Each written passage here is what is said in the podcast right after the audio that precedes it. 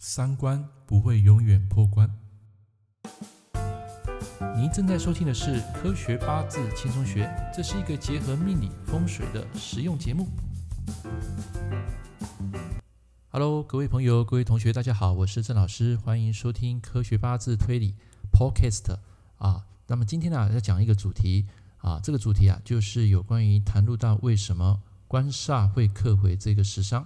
啊，所以同学要记得，不是所有的八字啊，永远都是伤官会见官的。来，那我们来看一下这个生在庚午丙戌丁巳辛亥的这个女命啊，我们从这个本命啊，可以知道一件事情，在地支它是火生土，土来克亥水。那同学你要记得，这个戌土旺不旺呢？你必须要去查这个万年历，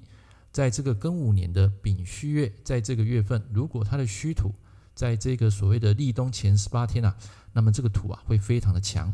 那非常的强呢，这个水啊就会重克，也就是说呢，他在交往啊或是结了婚之后呢，这样的女生啊多半占有欲会非常强啊，虽然也是有浪漫的一面，可是呢，她对男人要求是非常多的啊，非常广的。好，来，那为什么我说在这个啊流年跟大运啊，它会变成官煞来克为食伤呢？其实同学你来看一下，非常简单。在这个癸未大运呢，五位合掉，对不对？所以你的戌土不就弱了吗？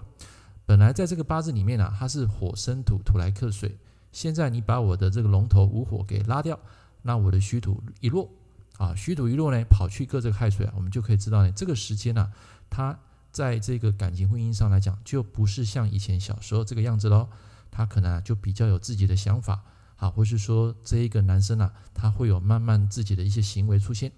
好，那么在这个流年走子水进来的时候呢，同学你要记得啊，你会把它劈成虚土克子水，对不对？可是我跟你讲，原本的八字已经失去了这个火的来源，现在一个虚土去克两个水，一个亥水，一个子水，那我跟你讲，这个时候呢，就是所谓的啊官煞破回伤官，所以这个时间呢，她老公啊就非常的有主见，在这个时间呢、他就没办法去控制这样的一个。啊，婚姻的关系，所以老公啊，在这个时间啊，比较容易会提出一些啊要求，或是说呢，甚至想要离婚的想法，想要自由。